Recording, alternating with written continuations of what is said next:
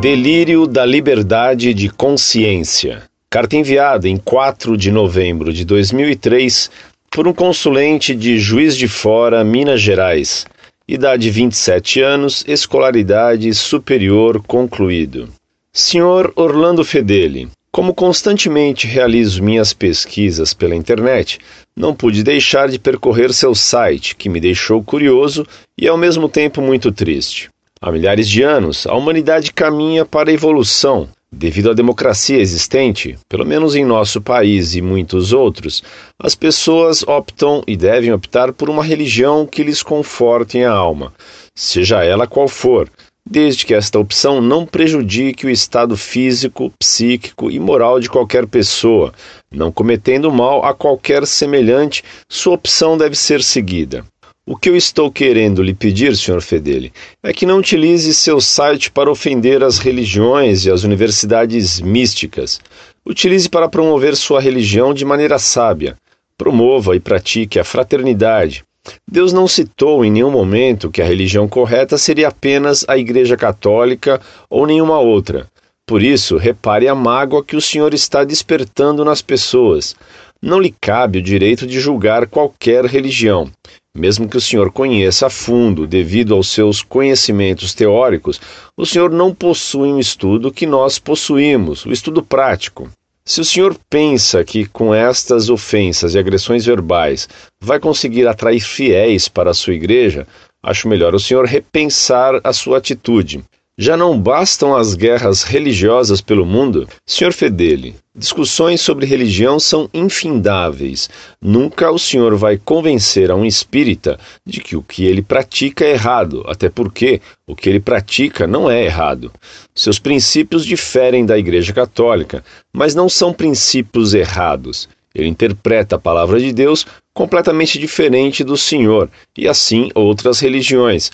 Se isso ofende sua religião e a você, guarde suas opiniões, não profane aquilo que o Senhor conhece apenas na leitura. Torno a dizer, na prática as coisas são bem diferentes. Por que será que o Papa não entra em discussão e ofende como o senhor faz, dizendo que sua é a verdadeira religião, como o senhor diz abaixo? Porque este conhecimento ele já alcançou.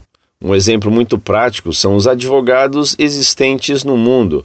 Por que será que existem dois advogados brigando por uma causa? É porque a lei é e sempre terá várias interpretações.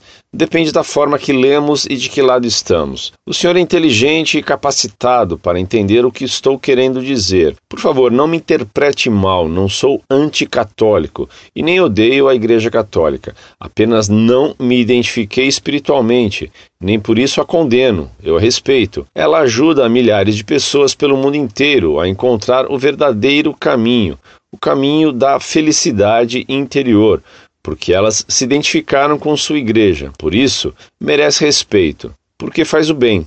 Assim também como todas as religiões que praticam a fraternidade. Mas tem que reconhecer que, obviamente, que ela não é a única como o senhor apresenta nesta resposta dada no site. Abre aspas. Graças a Deus, porém, continuam a existir bons professores fiéis à Igreja e à fé católica, que sabem, pelo seu ensino e por seu exemplo, dar testemunho da única religião verdadeira, a Igreja Católica Apostólica Romana. Fecha aspas. A Igreja Católica Apostólica Romana possui lindas missas, as emocionantes orações e formas de amar a Deus e seus santos. O candomblé possui maravilhosos cantos, rituais belíssimos. Os espíritas também possuem lindas orações. Os evangélicos, metodistas, protestantes, místicos, bruxas, budas, testemunhas de Jeová, entre tantos outros que, se eu for escrever, são inúmeras as religiões no mundo e a tendência é continuar aumentando. O Senhor sabe disso. Elas e os senhores estão certos? Sim. Sabe por quê? Porque elas praticam o bem da forma que se diferem, mas o bem. Cada um encontra o caminho que se sente melhor. Não adianta eu querer que minha esposa siga meu caminho se ela não se identifica. Entendeu, Sr. Fedele? Agora, só por isso vou ofendê-la, xingá-la, mandá-la para o inferno, como o senhor fez com um leitor abaixo? Não, Sr. Fedeli, eu preciso compreendê-la e sentir a sua felicidade somando com a minha. Assim, a felicidade fraternal se soma, concorda? Muitas vezes suas atitudes o contrariam. Repare nesta resposta que, além de ofender o fundador da Seixonoye, chamá-lo de tal, francamente, Sr. Fedeli, o senhor pede que a senhora Cristina faça aquilo que o senhor até agora nunca demonstrou: ter respeito. Apesar da sogra desta senhora ser de outra religião, meus sinceros aplausos, Sr. Fedeli. Aqui o senhor demonstrou ser um verdadeiro cristão. Abre aspas para a carta citada. A Seishonoye é uma seita fundada por um tal Taniguchi. Escreva-me para lhe ajudar a responder à senhora sua sogra. Reze por ela e trate-a com muita caridade. Fecha aspas. O desrespeito, Sr. Fedeli, causa intrigas e má impressão das pessoas. Quando vemos uma pessoa chamando o próximo de palavras de baixo calão, nós não temos má impressão dela. É o que o Senhor nos passa quando agride pessoas valorizadas por outras pessoas, como o digníssimo Chico Xavier, chamá-lo de tal, tal, Senhor Fedeli. Um ser humano que sempre ajudou a milhares de pessoas, mesmo que o senhor não concorde com isso, o senhor não tem direito nenhum de agredir não só o senhor Chico Xavier, como qualquer outra pessoa. Seu desrespeito é muito grande. Vejamos o que o senhor disse nessa outra carta tirada do site. Abre aspas. O tal Chico Xavier era um médium que durante toda a vida só desobedeceu a Deus. Portanto, não é verdade que ele só fez o bem. A verdade é o oposto. Ele só fez o mal.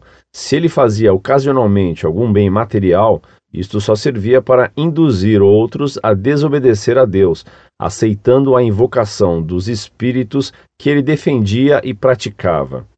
Tomara que esse tal de Chico Xavier se tenha arrependido de tanto mal que fez antes de morrer e possa assim ter se salvado. Mas, objetivamente falando, ele fez o mal e não o bem. Fecha aspas. Se ele só fez o mal, Sr. Fedeli, então nosso planeta já está a salvo há muito tempo, pois por esta base de pensamento, a humanidade hoje só pratica o bem, não é mesmo? Outra carta enviada para o site o que o senhor respondeu. Abre aspas para a fala do consulente. Se Chico Xavier fez mal, se ele era um homem mau, que todas as pessoas sejam más iguais a Chico Xavier. Se Chico Xavier está no seu inferno, espero eu ir para o inferno. Resposta sua para o consulente. Abre aspas. Recebi sua mensagem informando-me de seu próximo tour. Desejo-lhe boa viagem. Fecha aspas. Acima vejo com grande tristeza um defensor da Igreja Católica mandando um semelhante perdido para o inferno. Será realmente isso que um cristão deseja, Sr. Fedeli? Se é, tenho medo do que o Papa possa pensar dos praticantes de outras religiões. Por que o senhor não faz como aconselhou a senhora Cristina com sua sogra? Reze por ele, respeite. As religiões foram criadas para as pessoas encontrarem Deus dentro de cada um de nós.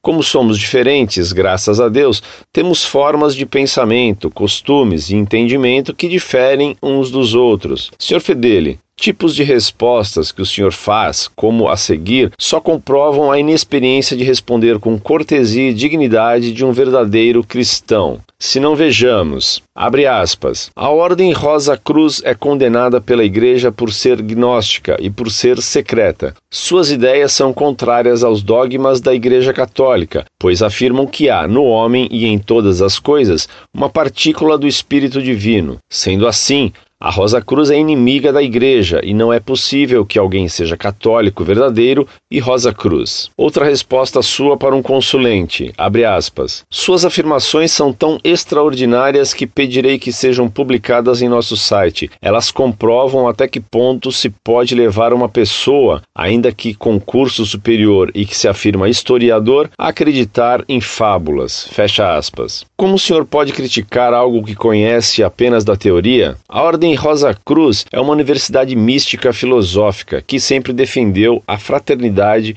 e união dos povos do mundo. Nunca, Sr. Fedeli, nunca ela foi, é ou será inimiga de qualquer religião. Até porque a ordem, não sendo uma religião, seus afiliados seguem suas religiões que lhe convém. Então não faz nenhum sentido este ato. Na antiga e mística Ordem Rosa Cruz, existem sim vários seguidores de diversas religiões, inclusive da católica, mas não se fará necessária a comprovação da afiliação dos católicos, porque isso não mudaria em nada. Ou pior, pessoas católicas como o senhor poderiam causar transtornos desnecessários para eles e atrapalhando assim sua vocação católica. Por isso, provar para o senhor a existência dos cardeais na ordem, como o senhor pediu para este, é completamente desnecessário. A leitura, como eu já informei, pode ser interpretada de várias maneiras, mas a prática. O senhor muito ofende a muitos brasileiros quando o senhor tenta denegrir a imagem de pessoas como Leonardo Boff, que muito contribuiu para a educação brasileira. Falando de Leonardo Boff e Frei Beto, o senhor escreveu, abre aspas, evidentemente, sendo autores que defendem heresias, eles nenhum bem fizeram à igreja ou à sociedade, senão o de expor a que erros podem chegar os que se afastam dos ensinamentos da igreja. Fecha aspas. Leonardo Boff não fez nenhum bem à sociedade, Sr. Fedeli. Por favor, se o senhor possui e tem a leitura, saberá que sua alienação está lhe causando um sério problema, está abafando a sua inteligência. O senhor está deixando a emoção acima da razão. Pense nisso. Quando a religião é praticada com amor e sabedoria, Sr. Fedeli, não existe nada, nada que se compare ao sentimento da paz interior que nós sentimos. O espírito de comunhão e fraternidade é maravilhoso. Deus quer os seres humanos unidos, independente de cor, crença, posição social, língua e outros. Levar a palavra de Deus não é tapar o rosto com a Bíblia e cegar-se do mundo. Praticar a palavra é encontrar Deus dentro do próximo e aprender o máximo de ensinamentos que ele nos passa através do semelhante, pois assim seremos eternos irmãos, eternos religiosos, seremos eternos místicos. Sr. Fedele, sempre erramos, sempre. Afinal, nós estamos aqui para isso: errar e aprender em cima dos nossos próprios erros e dos semelhantes. Afinal, é assim que evoluímos, na mudança. Pode ser que não tenha despertado para minha mensagem o senhor pode estar nervoso com meu texto e pensando em uma resposta de me convencer de que estou errado. Posso estar errado, por que não? Mas só de conseguir fazer com que o senhor leia minha carta e realizar este debate com o senhor, já fico muito satisfeito. E certo que isto fará o senhor refletir, mesmo que o senhor não aceite. Mas tenho certeza que no seu subconsciente minha ideia já está fixa.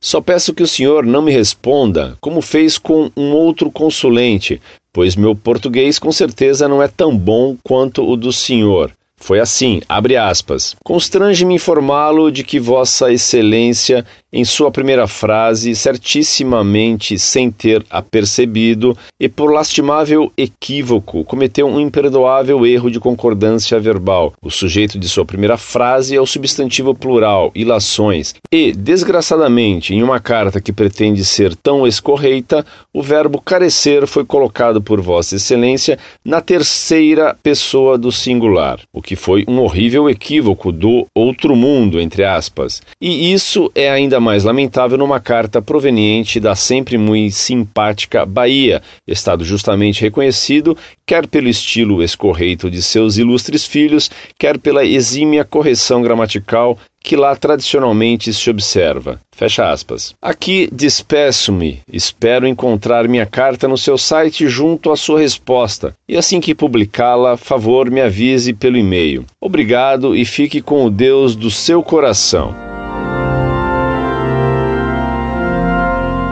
Prezado e tristonho, salve Maria. Em primeiro lugar, discordo de sua frase: há milhares de anos a humanidade caminha para a evolução. E discordo do que você quis dizer com ela, que a humanidade, há milhares de anos, está evoluindo. Mais certo teria sido dizer que há alguns séculos a humanidade está involuindo. Sobre a evolução, acabo de publicar um estudo demonstrando sua falácia. Leia o que digo lá e depois esqueça os macaquinhos.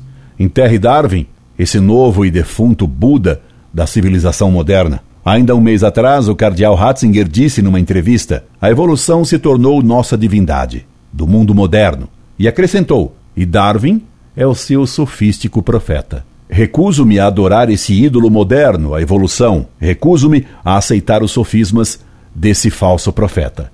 Você depois me diz: Senhor Fedeli, discussões sobre religião são infindáveis. Nunca o senhor vai convencer a um espírita de que o que ele pratica é errado. Até porque o que ele pratica não é errado. E ainda, se o senhor pensa que com estas ofensas e agressões verbais vai conseguir atrair fiéis para a sua igreja, acho melhor o senhor repensar na sua atitude. Tenho o prazer, a alegria e a felicidade de lhe informar que você está redonda e quadradamente enganado. Na Monfort, tenho alunos e alunas que foram espíritas e que se tornaram católicos graças a Deus com a ajuda de minhas polêmicas. Mais ainda, em minha vida discutindo e no meu estilo de discutir, consegui, graças a Deus, que centenas de pessoas de outras religiões se tornassem católicas. Você pode ter certeza de que, ao contrário do que você pensa, a prática também me ensinou que meu método polêmico é eficiente. O argumento, meu caro, é um excelente anzol. E porque Cristo disse: Ide e ensinai, como mero professor secundário e leigo, ensino o que sei ser verdade. Aliás, o que você entende por estudo prático? E quem é o misterioso nós que você não identifica? Na seguinte frase que você me envia: O Senhor não possui um estudo que nós possuímos, o estudo prático. Quem é esse nós? Nós quem? Por que você não disse qual é a sua religião? Contraditoriamente, você me diz: devido à democracia existente, pelo menos em nosso país e muitos outros, as pessoas optam e devem optar por uma religião que lhes confortem a alma. Seja ela qual for. Quer dizer que na sua democracia as pessoas devem optar por uma religião que lhes confortem a alma, seja ela qual for. Então, a sua liberdade de opção democraticamente obriga a optar. Ela não permite não optar. E adotar uma religião, seja ela qual for, inclui a dos astecas e a antropofagia. Indignado, você me dirá: Nunca disse isso. O senhor está torcendo minhas palavras.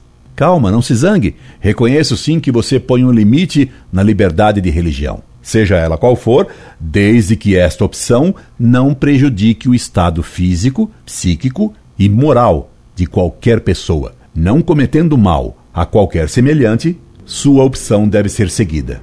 Portanto, a antropofagia não. Você não admite, porque ela prejudica, evidentemente, o estado físico do digerido. Mas então, meu caro tristonho e contraditório, do estudo prático, a sua religião também deve ser proibida, porque ela prejudica o estado psíquico e moral da minha pessoa. Faz mal para a minha psique ouvir tais disparates contraditórios. Se você não aceita este argumento, então pelo menos você deveria concordar, já que, no seu entender, minha religião é tão má que a minha religião teria que ser proibida, porque o que digo e o modo como digo prejudica o estado psíquico e moral de muita gente. Inclusive porque deixei você muito triste, o que é um estado psíquico desagradável. Democraticamente, então, proíba-se a minha religião. Mas, desse modo, onde foi parar a sua democrática liberdade de religião? Porque, por razões semelhantes, outros exigirão a proibição de outras religiões pelas mais variadas razões. Dever-se-á proibir o brahmanismo, porque, adorando ratos e serpentes, permite a difusão de doenças e de envenenamentos. Proibir-se-á o maometismo, porque o harém vai contra o feminismo, e assim por diante. De novo, onde vai parar a sua democrática liberdade opcionalmente proibitiva? Meu caro, por trás de sua tolerância democrática se esconde a guilhotina. Para salvar a sua democracia e para fugir da contradição em que o acuei, você me responderá: Jamais proibirei a sua religião. Você também tem o direito de praticar a religião pelo qual optou e na qual se sente confortável. Se é assim, muito obrigado por seu consentimento, mas eu dispenso.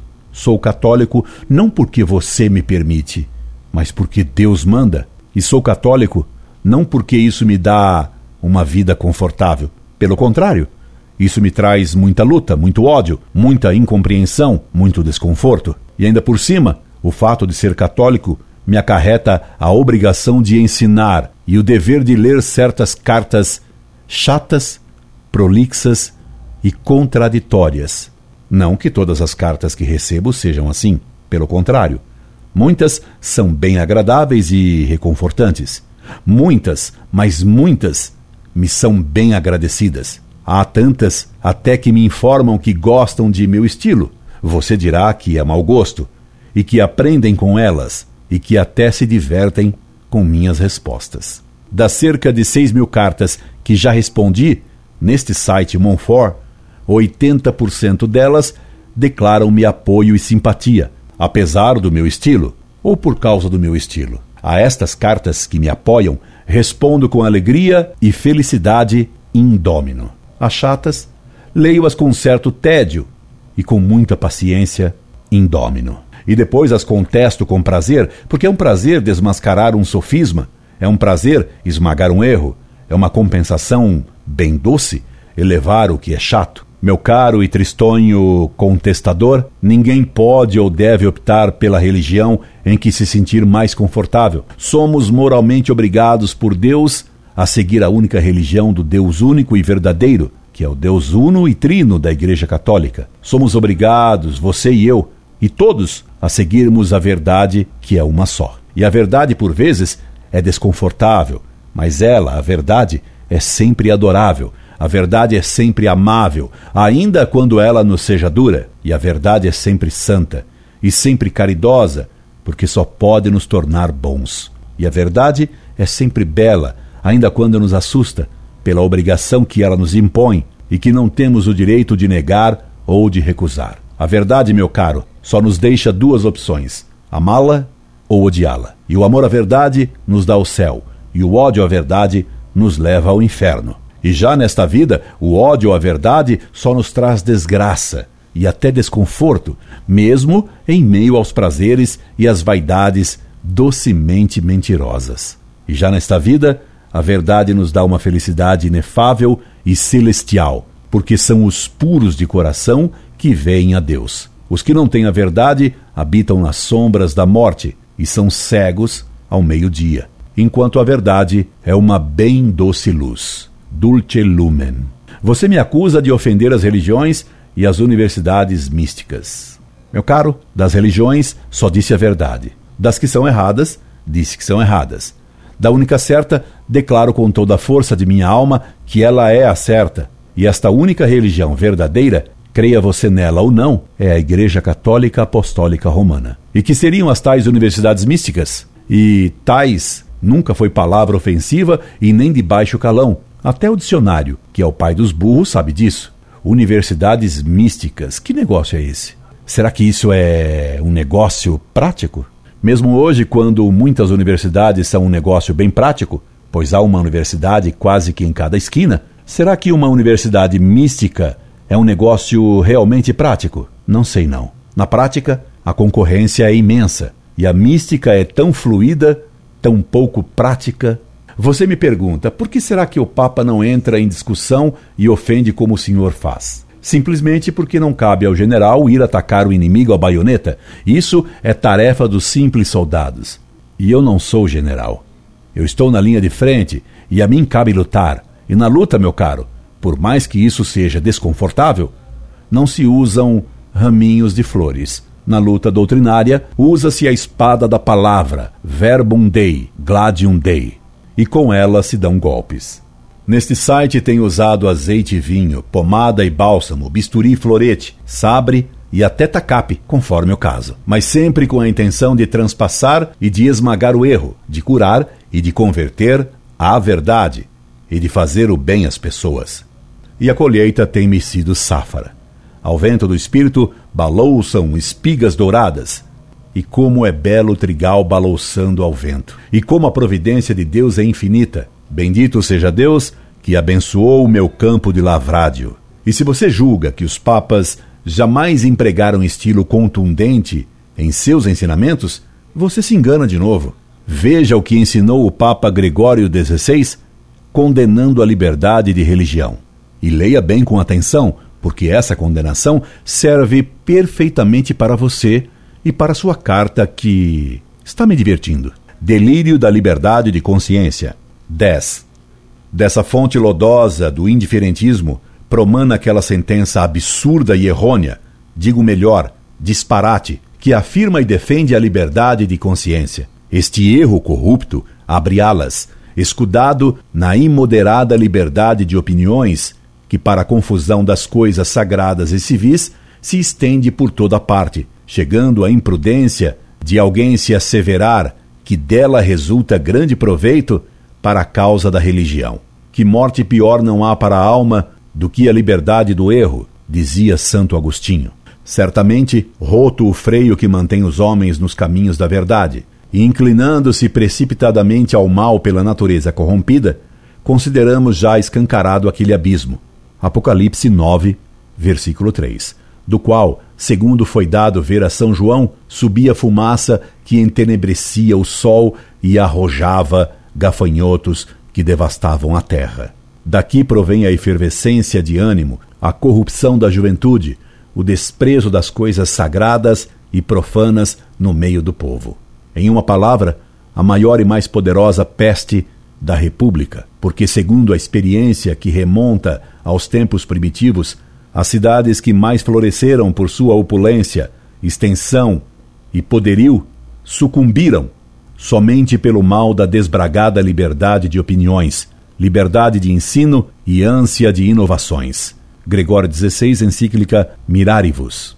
Reparou, meu caro, que contundência nos adjetivos usados pelo Papa para condenar o delírio da liberdade de consciência? Perto de Gregório XVI, Moi je suis doux comme un apôtre, como diz rindo no Cyrano de Bergerac. E Pio IX, na encíclica Quanta Cura, voltou a condenar a liberdade de consciência e de culto, a liberdade para o erro, chamando-as de liberdade de perdição, de loucura, de delírio. Pio IX, Quanta Cura, número 5. E nos sílabos, Pio IX condenou a seguinte tese como errada e contrária à fé verdadeira: é livre a qualquer um abraçar e professar a religião que ele, guiado pela luz da razão, julgar verdadeira. Pio IX, sílabos, erro 15. Você repare, prezado, que seu pensamento está inteiramente incluído nessa condenação feita por Pio IX da liberdade de religião, liberdade para o erro, delírio da liberdade de perdição. Você, indignado, me dirá: Mas eu não sou católico. Não sou obrigado a defender isso. Permita-me então contestar-lhe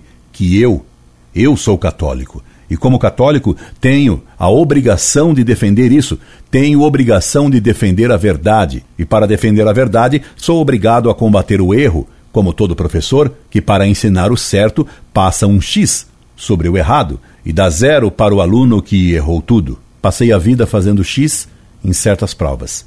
Em geral, dava boas notas e dei muito poucos zeros em minha vida, com minha caneta. Agora, aposentado, sou obrigado a fazer, com pena, isto é, lamentando, um grande X em certas cartas e com muita pena, mas sempre com esperança, a lhes dar zero. Por respeito, não digo a nota que sua carta mereceu deste velho professor que visou, antes de tudo, a ensiná-lo, refutando seus erros e fazendo brilhar, acima de tudo, a verdade católica e não a minha opinião pessoal, que nada vale. Esperando em Deus que o ajude a compreender este remédio um tanto amargo, me subscrevo atenciosamente e com respeito para com sua pessoa, que eu desejaria ter como irmão na fé católica. Incorde Jesus Semper, Orlando Fedeli.